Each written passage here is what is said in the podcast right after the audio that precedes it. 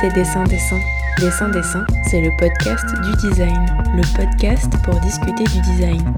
Je suis Laure Choquer et dans Dessin Dessin, nous allons nous attarder avec mes invités sur diverses questions qui traversent cette discipline indisciplinée qu'est celle du design. Tous les derniers mercredis du mois, vous retrouverez trois entretiens dédiés à une seule et même thématique. Dans ce cinquième épisode, nous allons discuter de la place qu'occupe le design au sein des villes, mais attention, pas n'importe lesquelles. Des villes créatives de design désignées par l'UNESCO, elles sont 31 dans le monde entier, mais aussi des capitales mondiales de design nommées tous les deux ans. On en dénombre 7 depuis 2008. Le design a-t-il le droit de citer sur les territoires? C'est ce que nous allons voir avec nos trois invités. Quelle est la différence entre une ville créative de design UNESCO et une capitale du design mondial nommée pour une année par la World Design Organization? Eh bien, c'est ce que nous allons tenter de comprendre dans cette première partie avec Céline Savoie, directrice de Lille Design, interviewée lors de la Biennale de Saint-Étienne.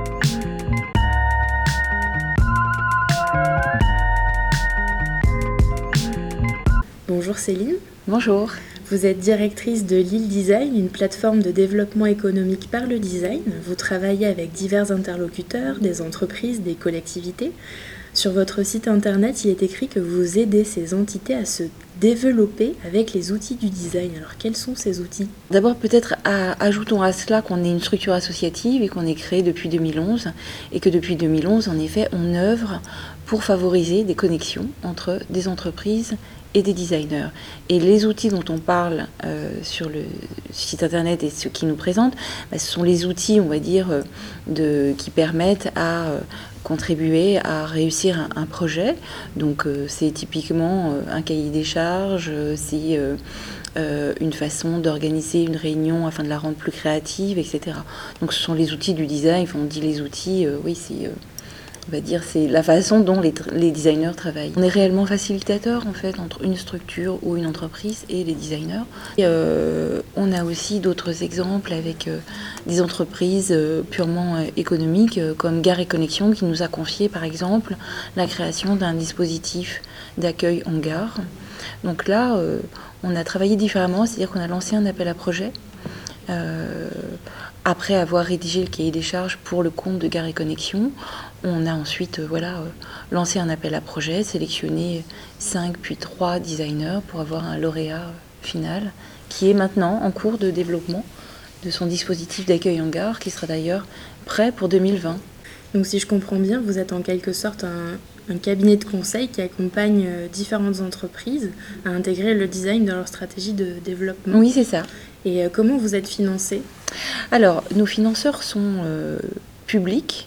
Euh, donc la métropole européenne de Lille est notre premier financeur public et ensuite la région Hauts-de-France. Euh, voilà, et ça depuis, euh, depuis l'origine de la création de Lille Design, puisque vraiment ça a été une volonté de la métropole européenne de Lille que de créer une structure, une structure outil permettant justement ces connexions. et c'était vraiment une volonté, on va dire, politique, hein, parce que c'était porté par le vice-président en charge du développement économique à la métropole européenne de Lille, que de euh, pouvoir en fait proposer aux acteurs économiques et aux acteurs de l'innovation bah, une structure agile qui permettrait justement de gagner en, innovation, euh, en compétitivité par le design, par l'approche design. Maintenant, on a ces financeurs publics, mais aussi on a une part privée.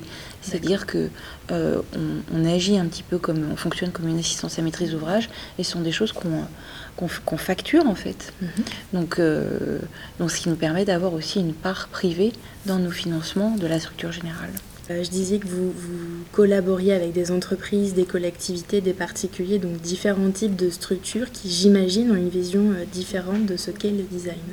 Oui, alors on a aussi, nous, un rôle très pédagogique sur le territoire, puisqu'on doit euh, aussi expliquer et s'aimer la question du design, la définition du design, et, expliquer aussi les différents champs du design.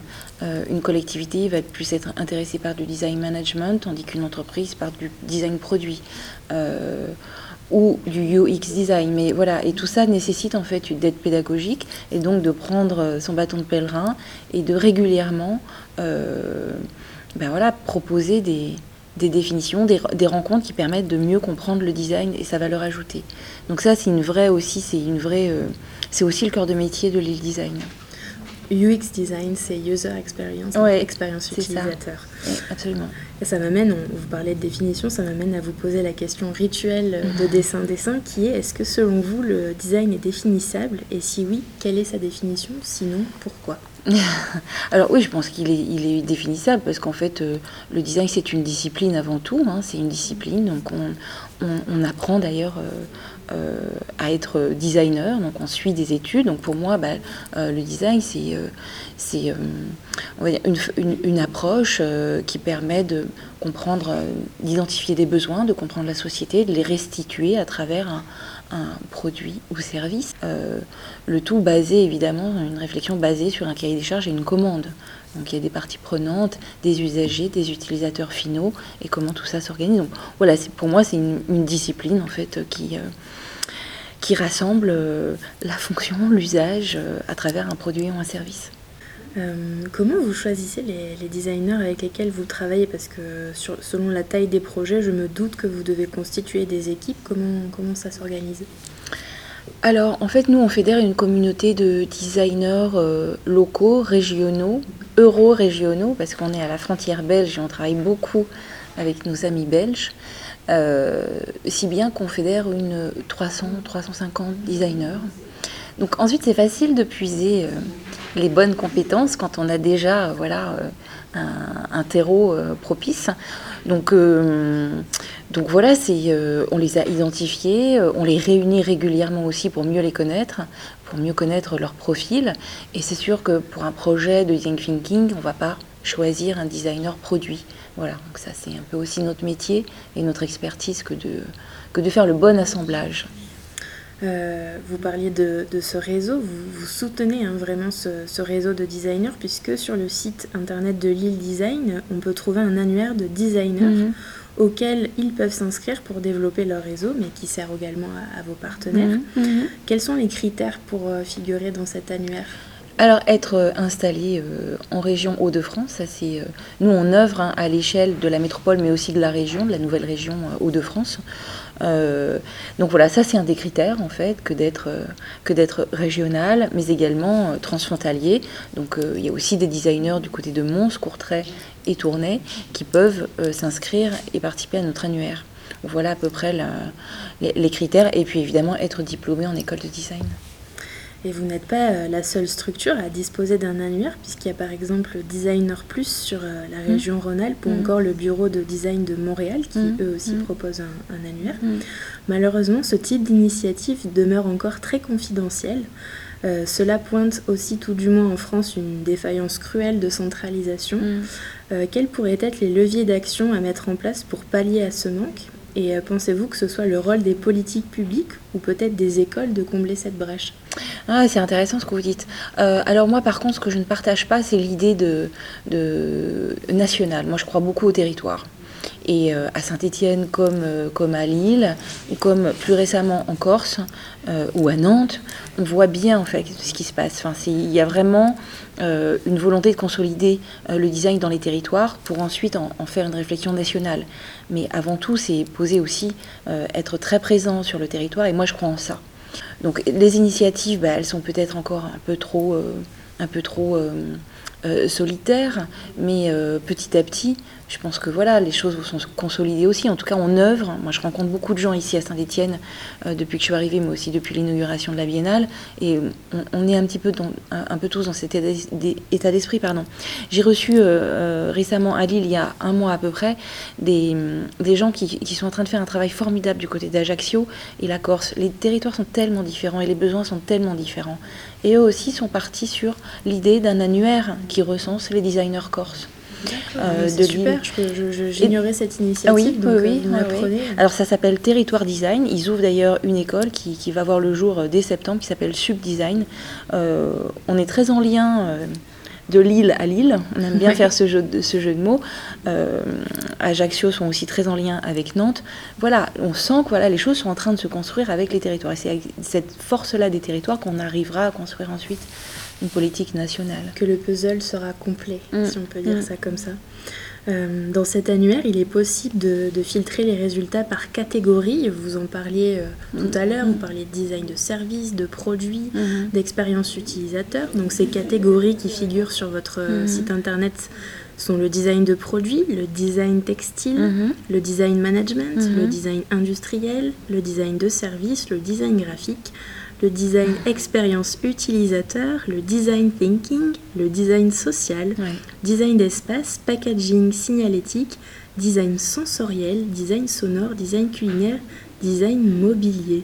Ça fait une sacrée liste hein, qui montre bien la diversité de la discipline.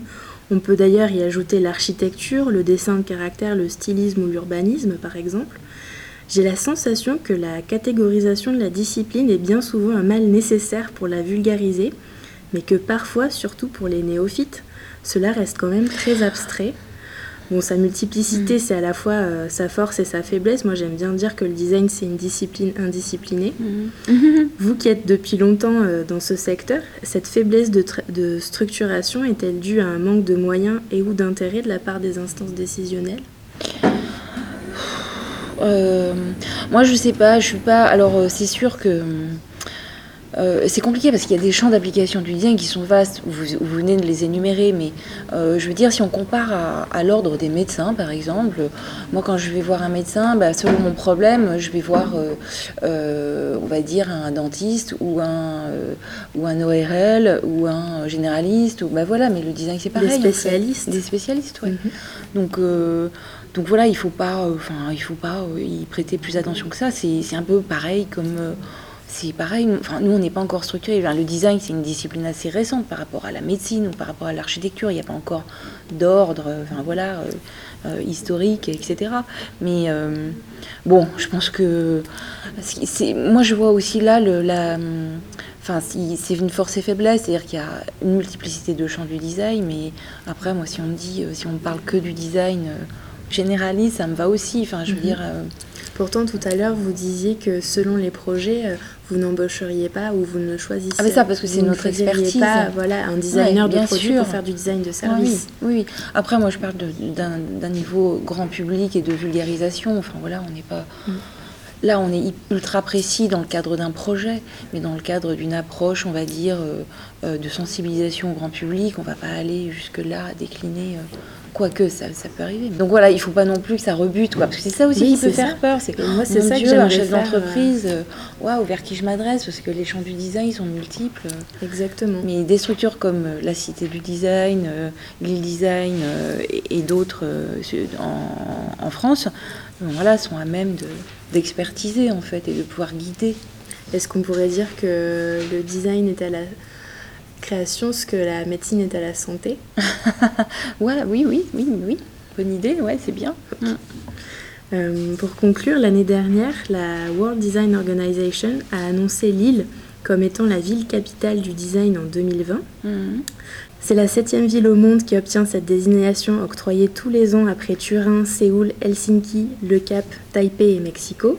J'aimerais profiter de cet épisode pour faire un parallèle avec euh, Saint-Étienne qui a été élue ville créative de design par le réseau des villes UNESCO en 2010. Euh, il me semble important de différencier ces deux démarches, la démarche de l'UNESCO d'une part et celle de la World Design Organization d'autre part. Juste pour refaire un petit euh, résumé rapide, l'UNESCO c'est donc l'Organisation des Nations Unies pour l'éducation, la science et la culture.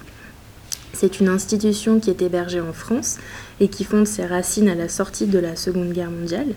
Sa politique est donc de fédérer des nations entre elles. Le réseau de villes créatives est un des leviers qu'elle a mis en place en 2004 et qui constitue maintenant un maillage de plus de 180 villes à travers le monde. Donc être élu ville créative de design UNESCO, c'est un processus fastidieux mais gratuit qui vise à mettre en place des actions de développement culturel et économique. Et quand on est nommé ville créative de design, en fait, on, s'engage sur une politique de développement à long terme. D'autre part, la World Design Organization, elle, est hébergée au Canada. Euh, c'est à l'origine une association de professionnels du secteur fondée sur un réseau de membres. Il faut donc payer pour pouvoir s'engager dans un processus de sélection de ville capitale du design, ce qui est du coup un processus à court terme puisqu'une ville est élue euh, tous les deux ans et obtient sa nomination pendant euh, une ou deux années. Une année. Une année, voilà. Donc moi, mon, mon, ambition, c'est pas de porter un jugement sur ces deux démarches, mais simplement de débattre en vous demandant si finalement euh, être capitale du design, c'est pas juste un outil de marketing territorial. Alors que j'ai plus l'impression qu'une ville créative de design UNESCO comme Saint-Étienne, par exemple, euh, ça a une démarche différente qui vise à contribuer à un développement sur une démarche de design qui s'inscrit vraiment comme un levier d'action d'innovation sociale sur le long terme. Donc finalement, Qu'est-ce qui fait euh, la spécificité de l'île en termes de design par rapport à Saint-Étienne? Et est-ce que l'enjeu de cette nomination de ville capitale du design en 2020, c'est pas aussi et surtout de pouvoir tisser des liens entre Lille et Saint-Étienne pour faire émerger une force de frappe commune qui vise à centraliser euh, les activités du design en France. Vous y avez un petit peu répondu précédemment mm-hmm. en évoquant aussi l'exemple corse. Mais... Mm. Oui, alors euh, ce qu'il faut savoir, c'est que euh, Lille a été désignée, Lille et sa métropole, hein, Lille métropole a été désignée capitale mondiale du design en 2017. Et, et c'est la première fois que c'est une ville française. Tout à fait. Euh, donc pour nous, en fait, ça a été véritablement la question de, de comment fédérer la France entière. Donc nous, c'est...